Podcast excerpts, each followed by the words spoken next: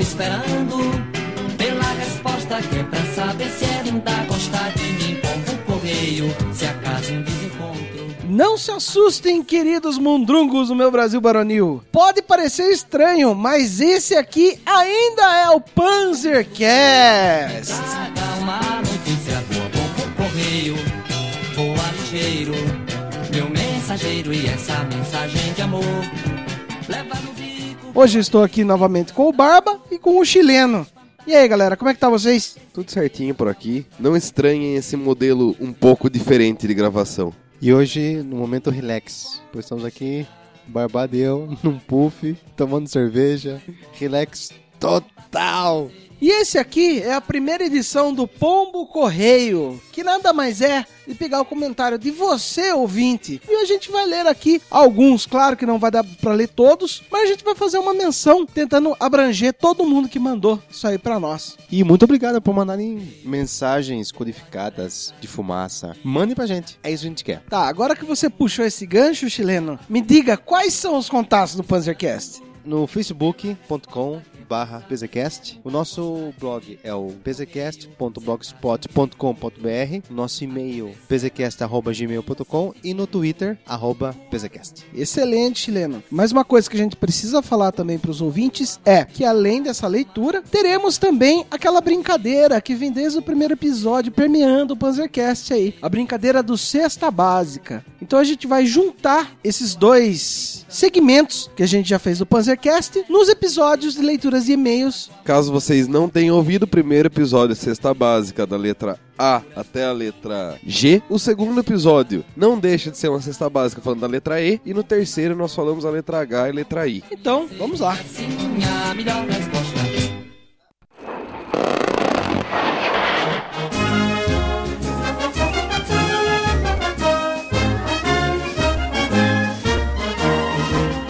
Pueblito, então vamos começar com a nossa cesta base. Eu vou indicar um gibi, ou uma HQ, como gosto de dizer, chamada Jambox.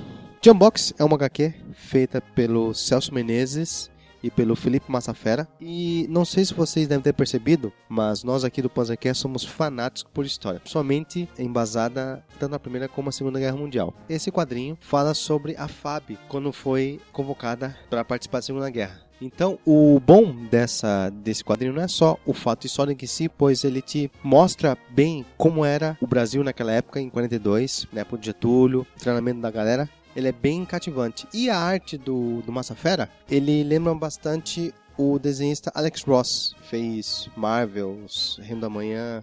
Dê uma procurada aqui, se não me engano, vai, vão ser três volumes. Esse ano vai ser lançado o segundo. E acho que ano que vem vai ser lançado o terceiro. Então, pra quem gosta de, de quadrinhos, história, guerra e a FAB, prato cheio.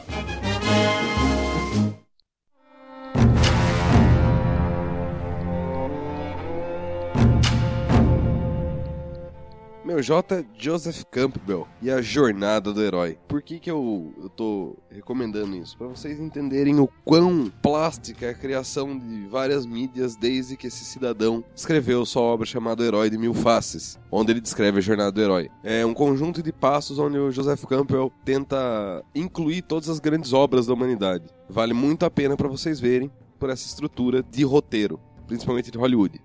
A dica que eu tenho pra vocês é uma banda japonesa chamada Jump Project. Ela é formada aí pelo Hironobu Kageyama, Masaki Endo, Masami Okui, Hiroshi Tadani, Yoshiki Fukuyama e também com o Ricardo Cruz, que é um brasileiro.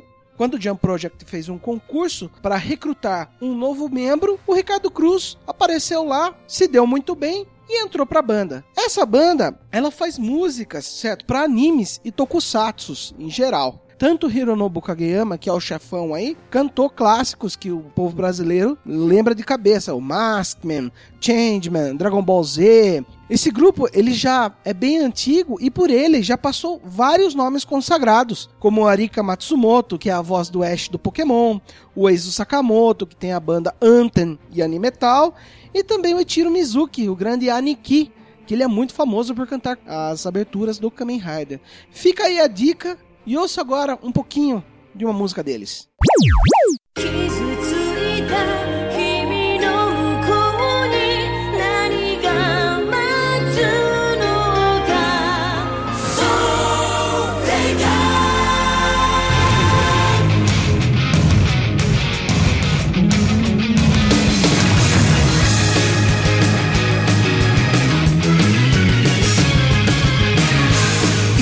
く世界に心を呼び覚ます声が鳴り響く孤独に怯えた昨日振り切って時代の渦の中へ今俺は何を信じて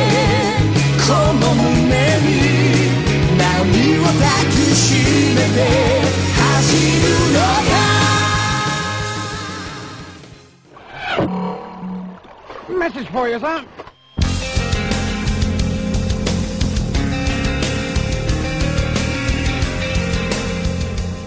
Pra você que nos acompanha desde o começo, vocês devem lembrar que nosso primeiro episódio contava com um outro membro, o PV. O PV foi pra Alexia, a polícia da Alexia começou a perseguir ele. Nós não sabemos se ele está morto ou não, mas nós achamos que um, o Espírito Santo o carregou. Por isso, a partir de agora, nós contamos com o nosso mascote, o PV, nosso pombo correio, que dá notícia e caga umas coisinhas no meio do caminho por aí. E nesse clima festivo do nosso novo mascote, eu trago para vocês aqui algumas mensagens do episódio 10, que falou sobre a Torre Negra. O Andrei Fernandes falou que foi muito legal, tava baixando e depois iria comentar tudo. Ele falou que tava bem legal, não conhecia a saga do Roland. O Moacir, nosso querido amigo Moacir, que já apareceu também aqui nessa leitura de comentários, ele manifestou a admiração que ele tem pelos livros, né? E ele falou que a gente conseguiu colocar em 20 minutos mais empolgação e mais curiosidade. Puta, era exatamente isso que a gente queria, Moacir. Valeu pra caramba do seu e-mail. E o Alan também falou que parece ser bem interessante, ele não conhecia. E a saga da Torre Negra vai entrar na lista interminável de livros que ele tem para ler. É sempre assim, sempre essa nossa lista, ela nunca termina, muito pelo contrário, ela sempre a gente vai agregando coisas a ela, né?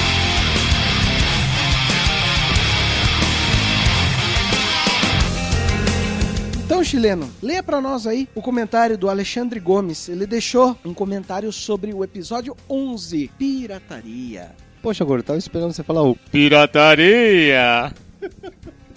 Bom, Alexandre é um novo ouvinte nosso, pois já começa dizendo que é o seu primeiro Panzercast. Ele confessa que gostou muito e já está fazendo a maratona já. Ele diz o seguinte: o assunto é polêmico, mas cada vez mais válida a discussão. Acho que a questão baixo para mim ou baixo para lucrar esbarre um porém, se todos baixassem para si a indústria, seja qual for, morreria. Mas por outro lado, como nos exemplos da Microsoft, e seu hall de funcionários, acredito sim que toda empresa poderia dar crédito ao consumidor, vendendo mais barato o seu produto e combatendo dessa forma a pirataria. E aí, tem alguma coisa pra gente também? O Alan, nosso parceiro do Trash Cinema, atacou novamente. Em primeiro lugar, ele elogia o cast, foi um ótimo cast sobre um assunto complicado, nas palavras dele. E ele levanta um ponto bem interessante. Ele fala que se por um lado tem as empresas querendo limitar as produções delas a só as pessoas que podem pagar, e geralmente caro por isso, do outro tem a geração mão beijada, como a gente cunhou o termo, que quer abaixar tudo, até a produção independente que muitas vezes está contando com aquela grana. Mais uma vez agradecendo o feedback do Alan, extremamente pertinente.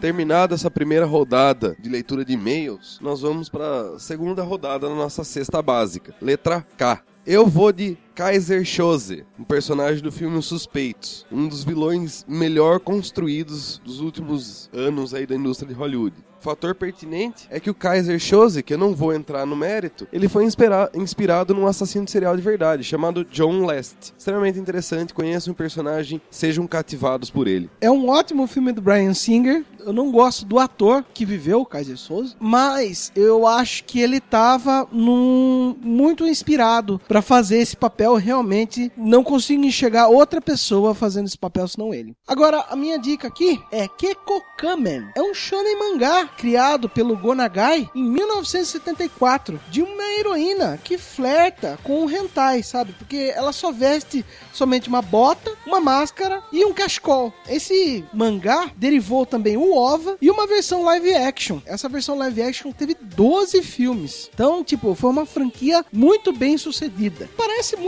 é, essas coisas de Tokusatsu que a gente vê aí, que a gente já tá familiarizado com Jaspion, Jirai Giban, mas ele é misturado com um pouco de soft porn. Então ele pode dizer que esse seria um cine privê para as viúvas da manchete? Exatamente, é um Tokufan Cine Privier. E ela tem vários golpes malucões lá, que ela dá a chave de chavasca no cara pra finalizar o cara, tudo, né? Então é uma coisa bem mais despojada, assim, e menos séria como os tokusatsu antigos eram, né? Pode até dizer que é uma versão feminina e safadinha do nosso querido Kamen Rider, né? Você que é o nanista de plantão, eu sei, ouvinte, você aí que tá ouvindo, já tá com a mão no peru, essa dica é pra você, seu punheteiro.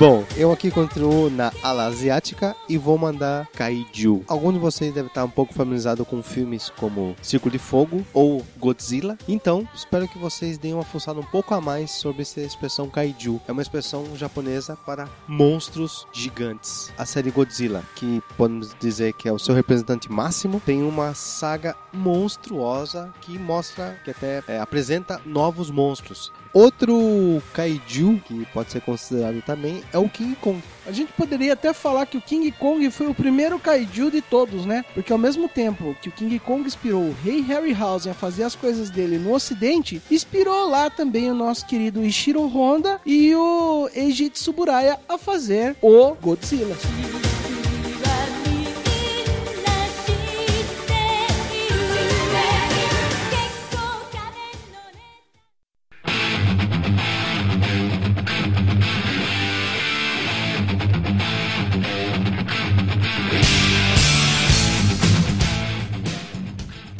Agora a gente vai fazer a leitura do nosso querido episódio 12 sobre metáforas dos quadrinhos, né? Esse episódio foi muito bem aceito pelos ouvintes e pulou para a primeira posição dos mais baixados do Panzercast. Olha só que maravilha. E em consequência disso, a gente recebeu uma enxurrada de comentários. Muita coisa rolou e não vai dar pra gente ler todos, mas selecionamos alguns comentários. Baba, o que, que você tem pra nós, hein? Primeira coisa que eu queria falar é o seguinte: até agora é meu episódio preferido também. Principalmente por causa desse feedback que a galera deu pra gente. Foi fantástico, aprendemos muito com isso. Eu vou passar rapidinho pelo comentário que o Cauê deu, elogiando o cast e lançando uma dúvida pra mim, perguntando que. Seria o armário da Marvel, vulgos Vingadores, como eu citei no cast, uma metáfora a Hollywood ou a Broadway? Uma dúvida interessante que ele lançou no ar. Uma coisa a se pensar, uma coisa a se refletir. Lembrando que é uma coisa bem pertinente de se perguntar, porque até um certo tempo atrás, alguns atores que eram homossexuais, de repente eram muito mal vistos, né? Pela Broadway e por Hollywood, impedindo-os até de atuarem em filmes ou em peças para não causar apatia do público. Além do Cauê, o Talib Almeida, meu grande amigo Dr. H, também mencionou o seguinte: o Capitão América, macho do chileno, ele, na teoria, ele era para ser o ideal do soldado americano, mas na prática, ele é uma afronta, uma ofensa a Hitler. É o ideal ariano: branco, loiro, olhos azuis, saúde perfeita e superior ao ser humano normal, e com altos valores morais ainda. Falados esses dois, agora eu vou falar um outro mais próximo da íntegra, porque é um, um comentário extremamente pertinente. O comentário veio pela Vanessa Heidman, mas também veio pela Amanda Parra. Ambas falaram a mesma coisa pra mim. Como eu tenho a versão escrita da Vanessa, vai ser a versão da Vanessa, mas Amanda, então você também tá sendo lembrada aqui. Finalmente consegui parar pra ouvir, me empolguei e estou ouvindo os outros. Só tem uma coisa que eu ia te falar aquele dia no bar e acabei esquecendo, que é sobre o termo homossexualismo. Homossexualismo denota uma doença que alguém ou alguma coisa pode curar. O termo usado é homossexualidade. Ela cita o seguinte: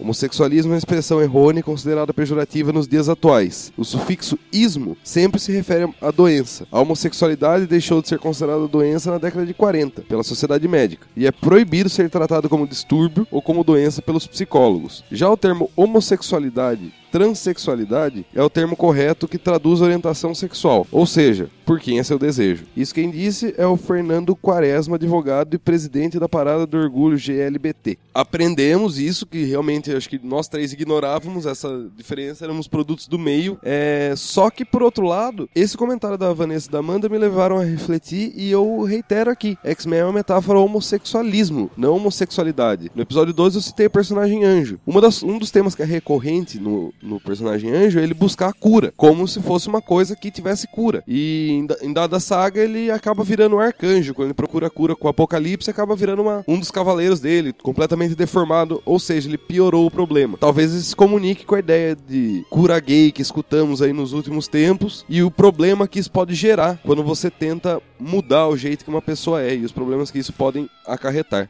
Realmente devo confessar que quando li esse comentário da Vanessa, eu adorei. Além do que, foi muito legal porque mesmo pessoas que de repente não têm tanta familiaridade com esse universo de quadrinhos embarcou nesse cast com a gente. Foi demais. Mais uma vez, dá parabéns pra Vanessa, que depois de ouvir esse cast começou a ouvir os antigos e hoje em dia está lendo Torre Negra. Parabéns, Vanessa! E mais um que também não fazia parte desse mundo é o Murilo Vaz Nogueira. Murilo trabalha comigo e mandou uma, uma mensagem bem interessante. Ele diz o seguinte: Cara, muito bacana os pontos que vocês levantaram. Eu sempre gostei de ler pelas entrelinhas, tanto dos quadrinhos como dos clássicos da literatura sci-fi horror. Mas confesso que não me considero um nerd Marvel DC. Espero não, não te desapontar, mas minha formação geek deixou de lado os super-heróis e acho que essa coisa da metáfora tem muito a ver com meu desinteresse pelos super-heróis, principalmente os mais clássicos. Sempre achei a base filosófica deles um tanto ultranacionalista e pró-bélica, e esses conceitos nunca me agradaram. Das séries de heróis, o que mais me interessa são os vilões, pois considero eles as vítimas ou outcasts. Por isso, eles sempre têm mais personalidade que os heróis da história. São personagens muito mais complexos, principalmente pelo seu passado obscuro. Se eu pudesse, inverteria tudo do mundo dos comics. A série Superman seria chamada Lex Luthor. The Amazing Spider-Man seria The Awful Venom. Batman seria The Gotham Villains, etc. Realmente, Murilão, ou como eu gosto de chamar ele, é, de Murilovski, é uma boa visão de super-heróis. Muito obrigado pelo comentário e, poxa, vamos continuar a discussão, hein? Uma saga dos X-Men que seria interessante para esse conceito, leiam A Era do Apocalipse. Pega a ideia do Xavier morto e como seriam os X-Men nas mãos do Magneto. Extremamente interessante essa visão do vilão à frente de uma equipe de, entre aspas, heróis. E mais um monte de gente também mandou as mensagens aí. O próprio Eric Blas mandou aqui que ele achou legal pra caramba, né? Mandou um palpite falando pra gente criar a parte 2 dessas metáforas, né? Falando sobre os quadrinhos da DC Comics. O Luiz Gustavo Rocon também pendeu pra esse lado, né? Falando que seria interessante falar sobre os heróis da DC que diferente dos da Marvel, eles são mais endeusificados. Nem sei se existe essa palavra, A palavra que você está procurando é apoteóticos. Exatamente. Além deles, também teve o Sidney, que falou que foi o melhor episódio ever, né? E gostaria de sugerir um tema pra nós, né? Não é sobre Guerra dos Bichos, mas é sobre maus. Com certeza isso vai ser uma pauta muito interessante. A gente tá guardando ainda isso pra fazer um episódio bem legal pra vocês. E já de antemão falo, talvez a gente não pare em Guerra dos Bichos e Maus. Acho que a gente vai encorpar um pouco mais essas sopas e colocar na panela. E também temos aqui um outro e-mail da Ivana Ivanov, né? Que ela fala que concorda com essa linha de raciocínio, que ela já discutiu sobre isso da cultura norte-americana, né? O mesmo acontece com a Disney, que é uma forma escrachada de lição de moral desse American Way of Life, né? E essa real intenção das metáforas é muito interessante, segundo a visão dela, né? Ela adorou o episódio, parabenizou a gente e já tá no favoritos dela. Olha que da hora. Outro comentário que foi interessante, eu vou, vou só passar o sentido e não um comentário na íntegra, foi do Gustavo Sarti. Gustavo falou que achou muito interessante a gente ter falado o tempo in- inteiro de arquétipos sem usar essa palavra. A mesma coisa ocorreu no episódio 10 da Torre Negra. Falamos e falamos e falamos de arquétipo e não falamos a palavra arquétipo. Olha que coisa.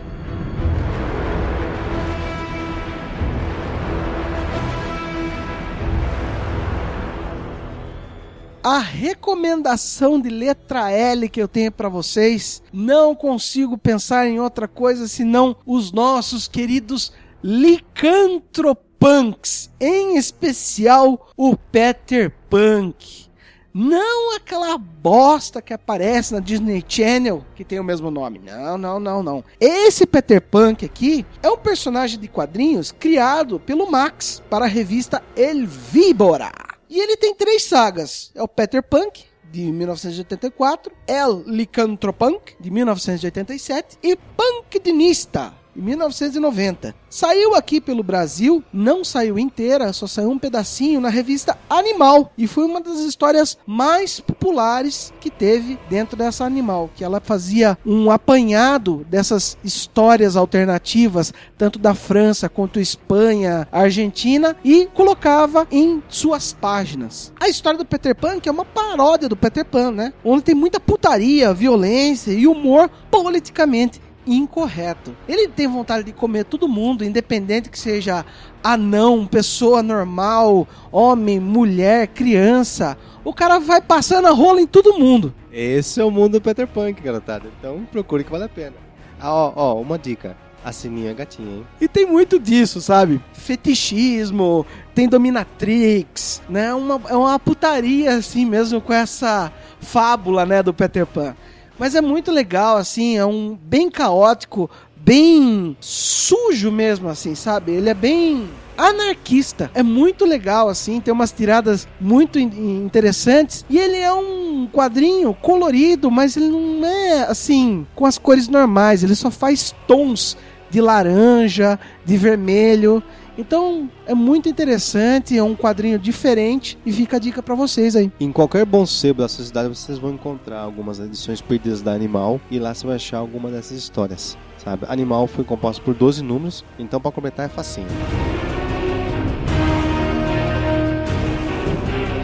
Minha letra L vai para uma série de televisão. Devo abrir meu coração aqui e confessar que eu sou putinha da Netflix. Em função da Netflix, acabei encontrando uma série chamada Lilyhammer. É uma comédia, uma coprodução Estados Unidos-Noruega. A história fala sobre um mafioso que acaba fazendo parte de um serviço de produção à testemunha. Ele tem que escolher um lugar para se refugiar. Em 94, houve a Olimpíadas de Inverno na Noruega. E ele se apaixonou por uma cidade chamada Lilyhammer. E ele pede que o pessoal mande ele para lá. E ele acaba indo para lá. Pelo que você tá falando, pra mim parece um Goodfellas norueguês, né? Bem por aí. Bom, pra quem conheceu Goodfellas ou conheceu uma série chamada Sopranos, é, o personagem principal fez parte do, do Sopranos. E outro adendo também. Esse cara, que é o ator principal do Sopranos, ele também é o guitarrista da banda E Street Band, que é a banda do Bruce Springsteen. Então, molecada, é diversão garantida. Lillehammer é a cidade onde o Bard falso do Imperator matou um cara e foi parar na cadeia, né? Por incrível que pareça, no, no primeiro segundo episódio, o cara conhece um black metal lá no meio ali, que faz parte de um grupo estrangeiro que tá entrando na cultura. Meu, é.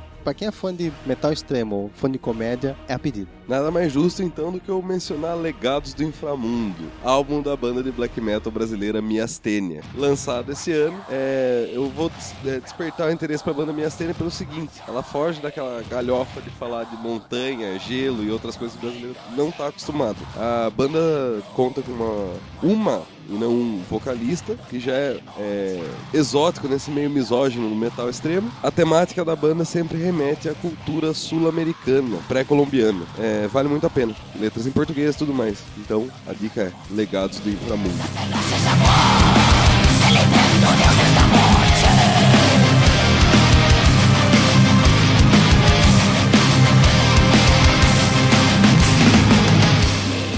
Agora a gente vai pra leitura de comentários do episódio 13, Peleja, que a gente fez lá com o pessoal da Altep Despedaçada, nosso querido amigo Daniel MM e o Julian Vieira também da Altep. Daniel MM, você tá na minha lista negra, cara. É, é, eu, eu ouvi, eu ouvi essa brincadeirinha lá no debate histórico com meu nome, falando que eu mandei um beijo pro exumador do Pod Trash. Mas isso vai ter volta, fique tranquilo, fique tranquilo.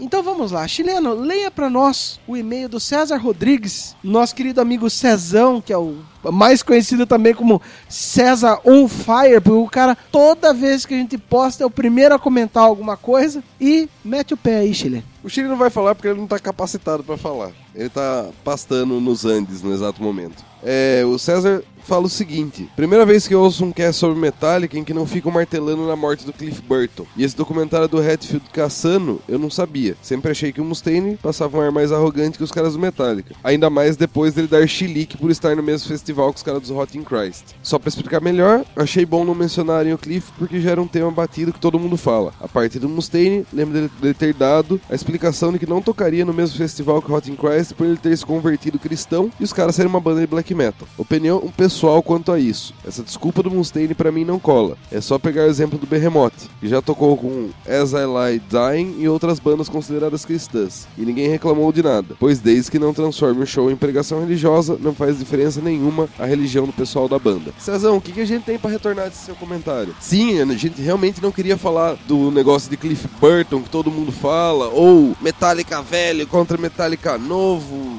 e toda essa papagaiada a gente já tá cansado de ouvir, não era essa a intenção mesmo, cara. Legal você ter reconhecido isso. Ficamos bem feliz e orgulhoso disso. Do fato do Mustaine criar caso com o pessoal do Hot Christ, realmente eu também acho uma puta de uma papagaiada. E é isso, valeu bastante no comentário.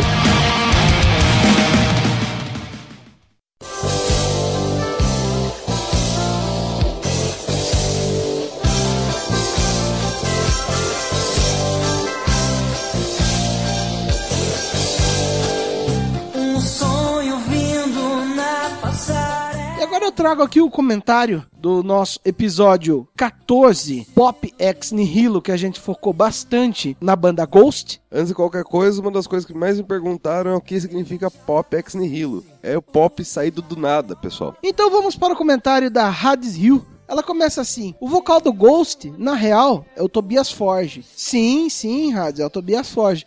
Mas nada impede também que o King Diamond esteja por trás da parte executiva da coisa, ou então dando pitaco em gravação, enfim. Isso é uma especulação, né? Como a gente já disse. Achei legal que ninguém efetivamente criticou o fato de existirem bandas produzidas, em todo caso. É realmente algo completamente normal em qualquer ramo.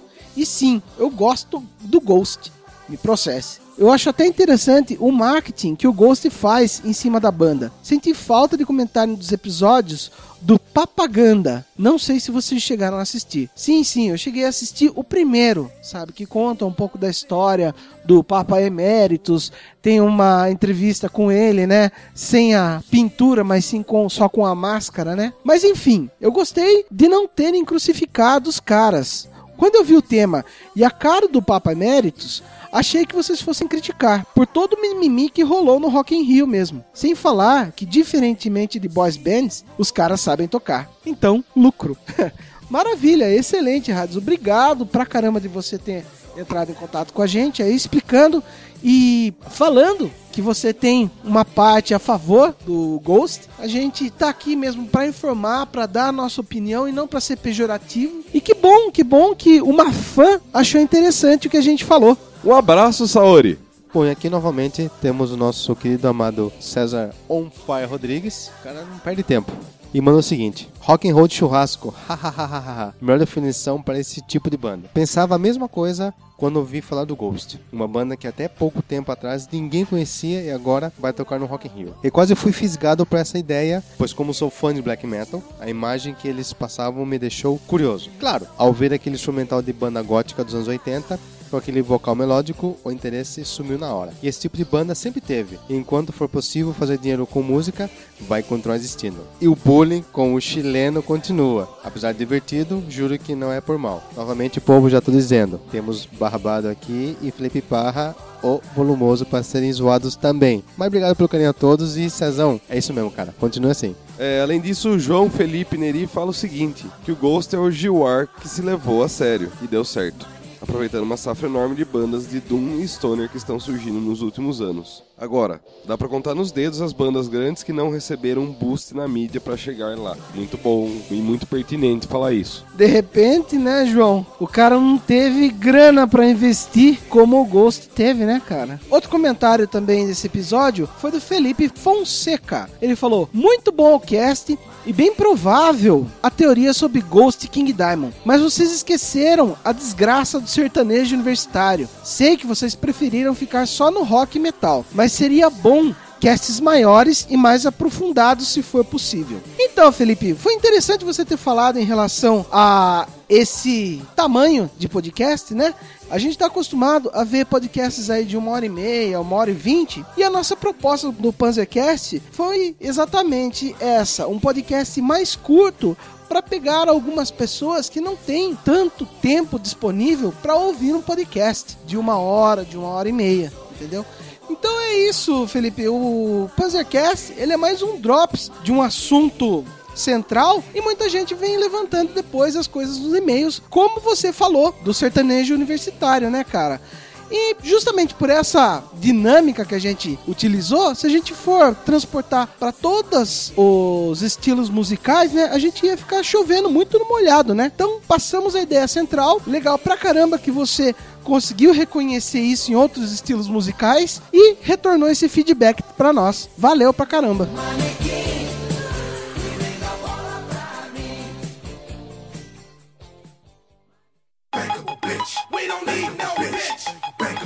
We don't need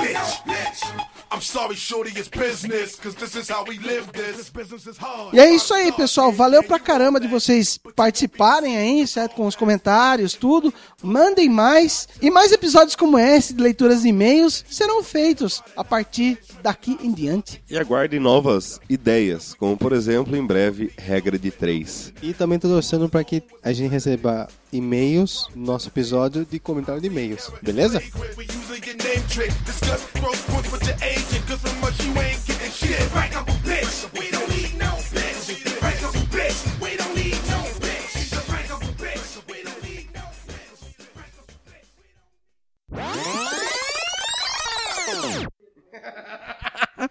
O chileno tá de quatro pra, co- pra colocar uma tomada no computador.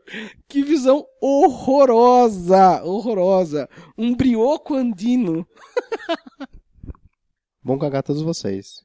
Não vocês ouvindo, só os dois aqui. Gordo aqui no desespero, microfone do pau. Barbado no.